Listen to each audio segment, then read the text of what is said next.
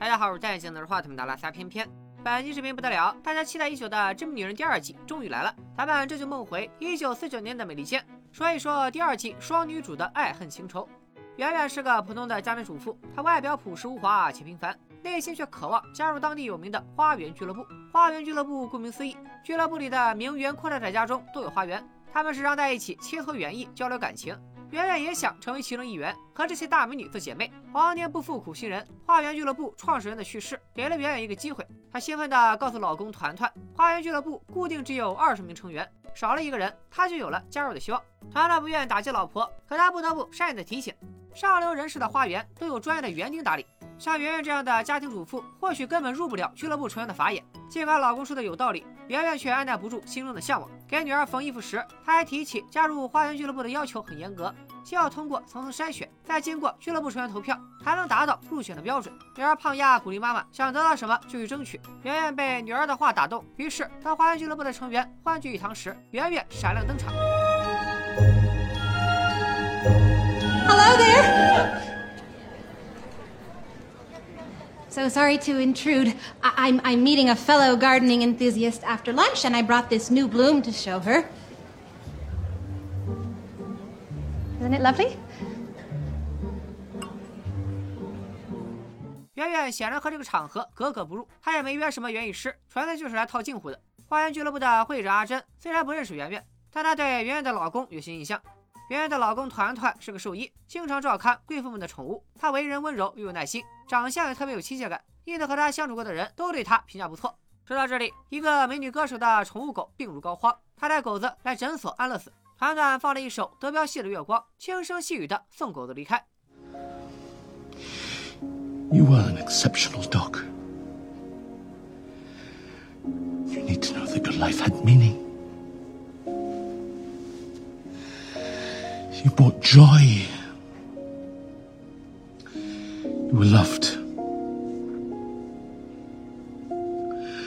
And you will be remembered.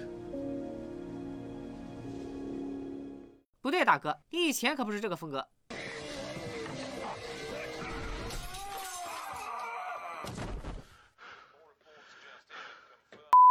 歌手对温柔的团团动了心，特地邀请团团今晚去看他的演出。没想到团团居然是好好先生人设，主动亮明自己已婚的身份，委婉的拒绝了歌手。啊？难道这一季没有渣男了？那还看个屁啊！他们先把镜头切回太太们的聚会。阿珍怕圆圆继续待下去，扫了姐妹们的雅兴，便亲自把圆圆送到了远处的座位，并承诺对方，他周六要在家中举行园艺派对，到时也会邀请花园俱乐部的成员。远远不如来参加周六的派对，到时候再展示他的新品种。圆圆受宠若惊，还以为阿珍人美心善，立马把她视作心中女神。回家以后，圆圆期待着派对那天的到来。邻居却一语戳破了圆圆的幻想。花园俱乐部就相当于那时候的女团，也有挚爱粉丝群。阿珍邀请圆圆参加派对，就相当于邀请粉丝来参加明星见面会。像圆圆这种家庭主妇，衣服自己做，头发自己烫，画个口红就能化妆，根本不具备加入俱乐部的资格。而且你以为不花钱能入得了粉级吗？到时候阿珍会搞私人拍卖，说白了就是想割粉丝的韭菜。花开两朵，各表一枝。阿珍表面光鲜亮丽，背地里却有个八十岁的有钱老公，咱们可以叫他老王头。都说老头好，老头妙，老头有低保，可是他这个暴脾气老头，谁又受得了呢？Where the hell is my blue suit? Give me a sec, I'm busy. I need my suit. Yes, I can see that. 老王头穿着真毛秋裤出现。彻底破坏了阿珍布置派对的心情。但好在阿珍还有个小情人，她传统的妻子不同，不用担心老公出轨，反而更担心小情人脚踩两条船。于是阿珍就特地雇私家侦探小黑跟踪她的小情人阿强。阿强是个小演员，相貌堂堂，风度翩翩，就是不会演戏，吃喝拉撒都靠阿珍接济。就这软饭男还敢偷腥？小黑边想边跟踪目标，来到了一家餐厅。胖丫恰巧就在这家餐厅上班，小黑假装在看旧报纸，是在盯着阿强的一举一动。不明真相的胖丫打断小黑工作，推荐他看一本叫《偏偏悬疑社》的杂志。年轻小姑娘居然喜欢看犯罪故事，令小黑对胖丫刮目相看。回到团团圆圆家中，派对开始之前，圆圆和老公提出要求，她想买一条精致的新裙子，让派对上的所有人都记住她的名字，而不是称呼她为兽医的太太。团团果然是个好老公，他虽然不赞同妻子非要加入什么俱乐部，可他还是希望圆圆能高兴。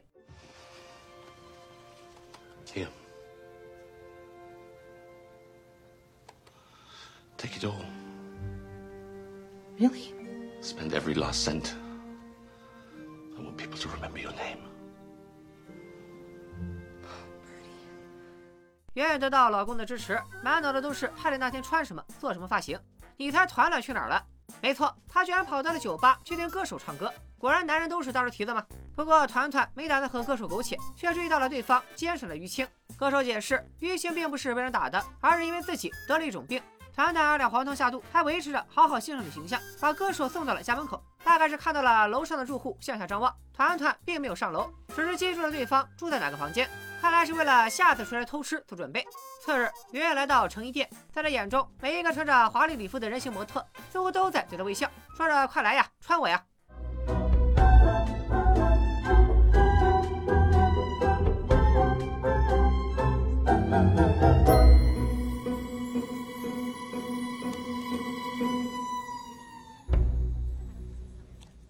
幻想是美好的，现实是残忍的。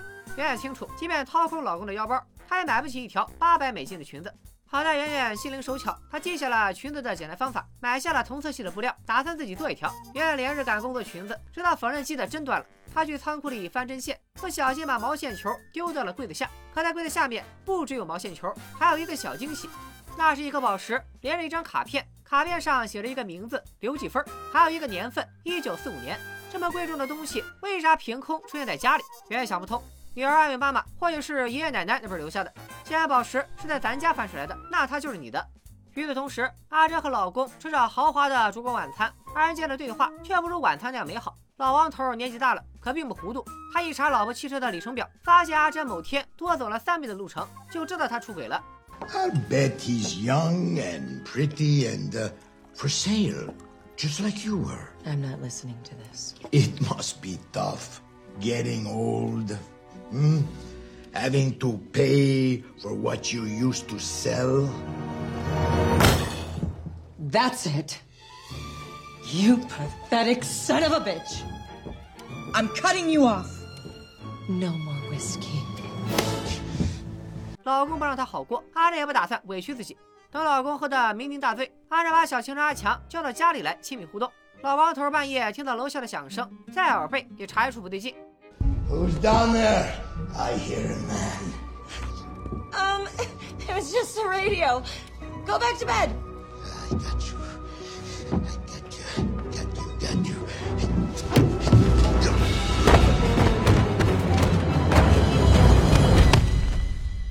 八十岁的老王头这么一摔，差点当场去世。阿珍悲从中来，把老公送到医院，严加看护。周六的派对照常进行。派对上，阿珍美艳动人，和闺蜜们说起老公的伤情，还不忘流下两滴鳄鱼的眼泪。相比之下，圆圆就不太得体了。她第一次参加这么隆重的场合，刚进来就紧张的摔进了草坪里，被阿珍好一顿嘲讽。接着，圆圆穿着山寨礼服，带着那枚在柜子下捡到的宝石，又遇见一位花园俱乐部的成员刘太太。刘太太见到圆圆，直说自己的继芬姑姑也有圆圆的同款宝石。自从姑姑四年前去世，自己就再也没见过这个宝石。等等，四年前不就是一九四五年？圆圆看了看宝石后刻着的“刘继芬”三个字，确定这颗宝石就是人家姑姑的。虽然不清楚刘继芬的宝石为啥会出现在自己家，但圆圆还是选择把宝石物归原主，并且不要任何报酬，只说自己是在某个二手店里买来的。刘太太也以为姑姑的宝石当年是被偷了，她觉得圆圆心地善良，居然真想推荐她加入花园俱乐部。而在派对另一头，阿珍接到一通医生的噩耗：老王头虽然在昏迷中，但生命意志很顽强，至少还能再活二十年。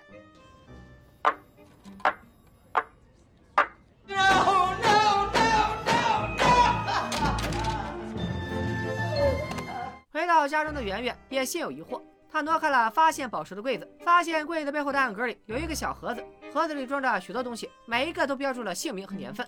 难道是有小偷偷了夫人的东西收藏，把他家当成窝点吗？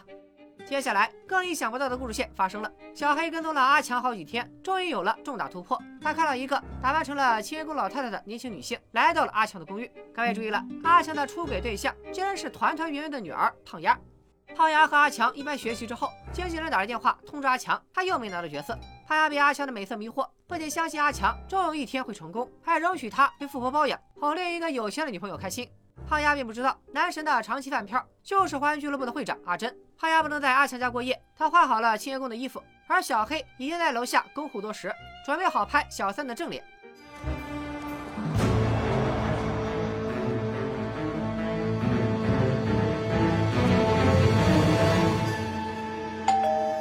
过多久，团团突然登门探望美女歌手。我说啥来着？这死胖子哪有看上去那么老实？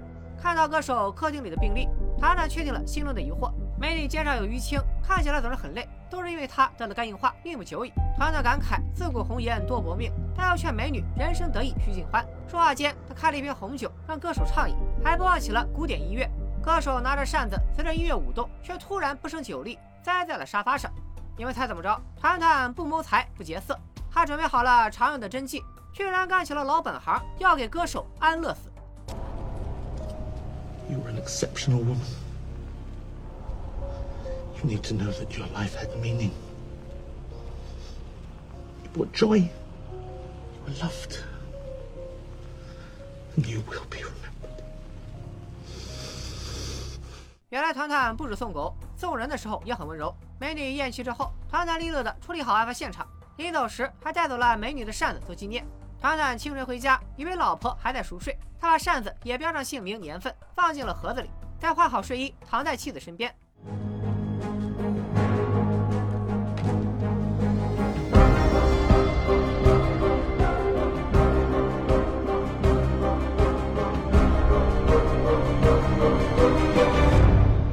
第二天一早，等团团去上班，圆圆才敢从床上爬起来，然后就回忆起了和团团相识那天，在一生一次的毕业舞会上，圆圆眼看着男神和其他女生亲热，哭着逃离了舞会现场，恰好碰上团团正把一只受伤的小鸟放回鸟巢里，爬树时还把礼服刮破了。呃，不知道各位有没有窥探后遗症？反正我现在一看到杀人犯拿着小鸟，就觉得小鸟威。圆圆在学校里默默无闻，所以当团团表示他不仅记得圆圆的名字，还一直认为她是个好女孩时，圆圆自然瞬间感觉真爱降临。So, Miss Wilkins, would you do me the honor?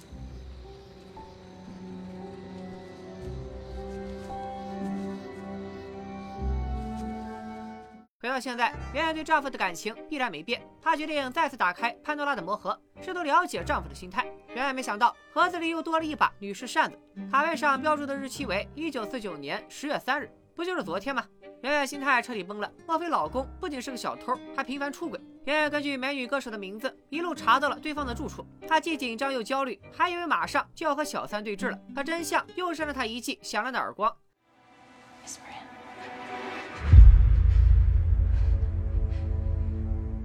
歌手已经凉凉了，墙上还有挂过扇子的印记。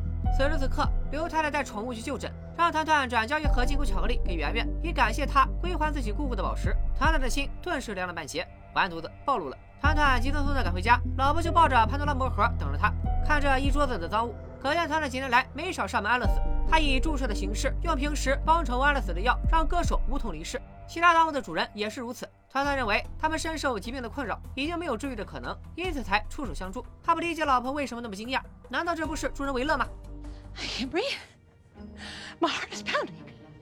You need to calm yourself. Let me get you a sedative. Don't you come near me. No. Don't. Oh, Alma, surely you don't think. stay back. Back. Get away. Oh. Darling! Alma! 团团为求取老婆的谅解，开始讲述他遇到的第一个病人。当时是病人求团团给自己个痛快，团团永远记得对方离去时平静的表情，所以他愿意以此为使命，拯救那些余生只有孤独和痛苦的人。 Alma, are you listening to me?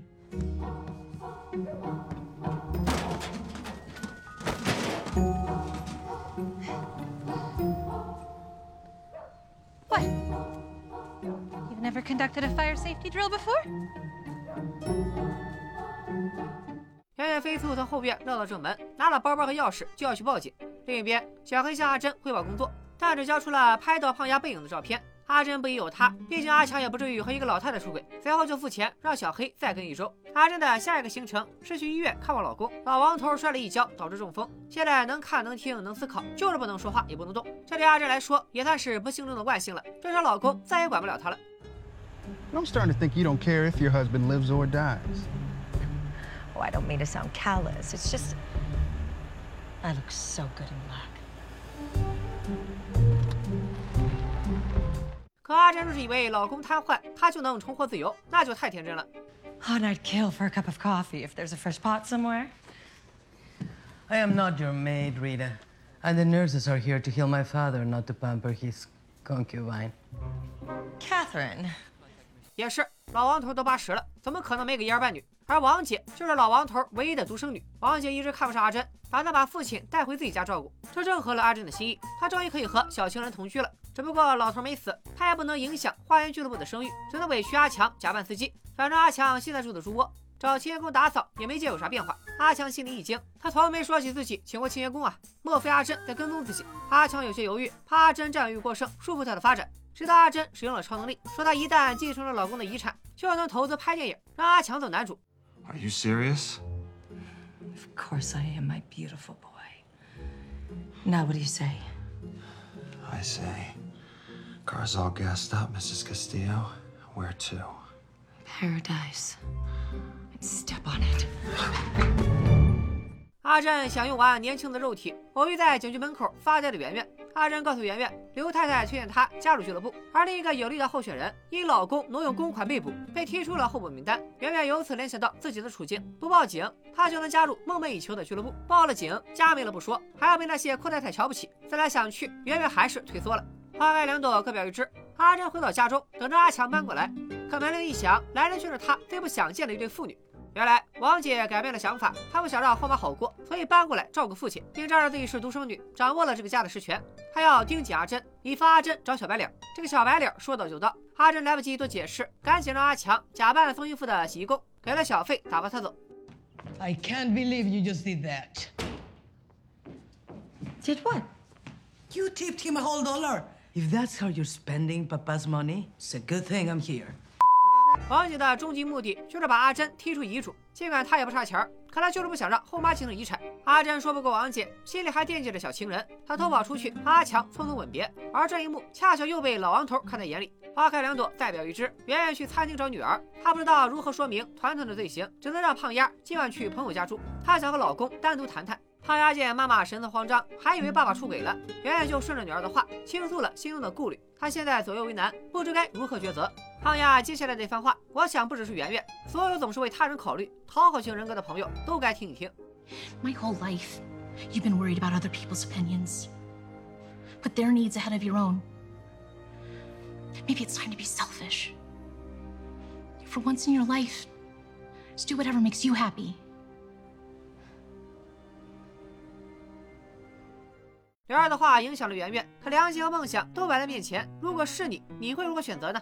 到了晚上，王姐给爸爸放好洗澡水，发现老王头的药少带了一种。王姐得去药店拿药，便理所应当的命令阿珍给爸爸洗澡。阿珍十指不沾阳春水，要给老王头洗澡，可真是难为他了。她不小心将热水开到最大，可能是怕老公着凉吧。Please. Die for Rita.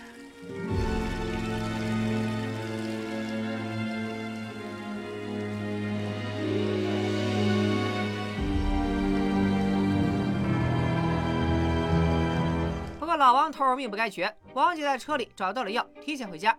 二人匆忙拔掉浴缸塞子放水，可怜老王头差点被活活淹死，却一句话也说不出来。另一边，小黑又跟踪阿强到餐厅。胖丫和小黑提起，他从阿强家出来时，好像看到了小黑。小黑忍不住提醒胖丫，她是个好姑娘，不该和渣男在一起。胖丫回怼，老娘乐意，管得着吗你？不过渣男的话题还是刺激了胖丫。想到爸爸居然敢出轨，他工作之余不忘打电话给老爸，替妈妈伸张正义。想到女儿如果知道真相，会对自己更加失望。团团准备好注射药剂，打算给妻子写一封遗书，与世长辞。深夜，天公不作美，下起了瓢泼大雨。胖丫答应了妈妈，今晚不回家。可他联络不上朋友，只能求阿强收留他一晚。阿强怀疑阿珍找人跟踪他，实在害怕丢了长期饭票，居然把胖丫轰走了。小黑在远处看到阿强的无情操作，担心的跟上胖丫。胖丫瞬间反应过来，阿强口中说的跟踪者正是小黑。他大骂小黑阴险，可没走两步就向大雨屈服，让小黑送他去旅店。小黑忍不住提问：胖丫为啥非要和吃软饭的渣男在一起？到底看上他哪儿了？还能看上哪儿？脸呗。胖丫从小到大遇上的男人从来不会正眼看自己，可阿强居然肯和自己谈恋爱。He looks like a movie star. Girls like me never end up with guys who look like him. Yeah. Yeah, I put up with a lot. But for an hour twice a week, I own his beauty. 没想到胖丫的观点也算紧跟时事，和最近某加拿大籍男星的瓜太贴合了。胖丫不想承认，但他只有和阿强在一起，才会忘掉过往受过的情伤。到达旅馆后，胖丫向小黑打听他的雇主是谁。看来胖丫只知道男票有一个长期饭票，但并不知道此人是阿珍。小黑出于职业道德，并没多说。他建议胖丫找个好男人在一起，还答应在雇主面前替胖丫保守秘密。看来八成是对胖丫有意思。接下来就是重头戏。圆圆回到家中，团团刚写完遗书，他告诉妻子，注射完安乐死针剂的效果和心脏病发差不多。圆圆完全不用担心怎么向外人解释老公的决定，让圆圆既愤怒又伤心。就算她无法理解团团的所作所为，但她还是深爱着团团，从没想过让他去死。团团则很意外，老婆为啥没有报警？其实圆圆只想找回从前的日子，让丈夫戒掉杀人这项爱好。团团赶紧提议，也许他们可以把这一切抛诸脑后，绝口不提。殊不知，邻居的老嫂子吃瓜吃到了墙之下。Never speak of it again. It's not enough not to speak of it, Bertram. The killing has got to stop. Right? No. Swear it. Give me your solemn oath. Never again. Ever? Bertram. Fine, I swear I'll never kill anyone ever again. 头一次见发誓这么敷衍，老公竟然发过誓，圆圆就要把赃物扔进垃圾桶。老嫂子随后从垃圾桶里捡了一把木梳，为了继续吃瓜，她拿下梯子上用来处理草坪的大剪刀，又顺着梯子爬到二楼的窗边继续偷听。两口子展开奇葩说，辩论主题为团团到底是杀人凶手还是活佛转世？辩论结果自然是圆圆赢了。如果让他发现团团又去帮人安乐死，他肯定会报警。Ends now, Bertram. I mean it. There will be no more death. 啊啊啊啊啊啊啊啊啊好了，这个故事告诉我们，八卦有风险，吃瓜需谨慎。老嫂子简直像是给自己布置了陷阱，就等着圆圆给她致命一击。看着老嫂子已经无法抢救，团团想报警，可圆圆不能让这一切发生。万一警察来了，问老嫂子到底在偷听什么？不惜下着大雨爬上二楼，他们该怎么解释呢？团团的罪行连他都能发现，警察怎么可能查不出来？就算查不出来，命案带来的任何流言蜚语也会阻碍圆圆加入花园俱乐部。What choice do we have?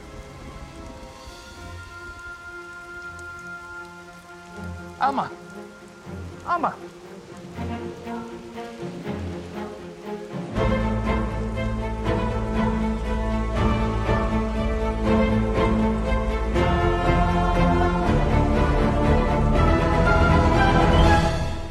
老嫂子的葬身之地，从预告可知就是圆圆家的花园。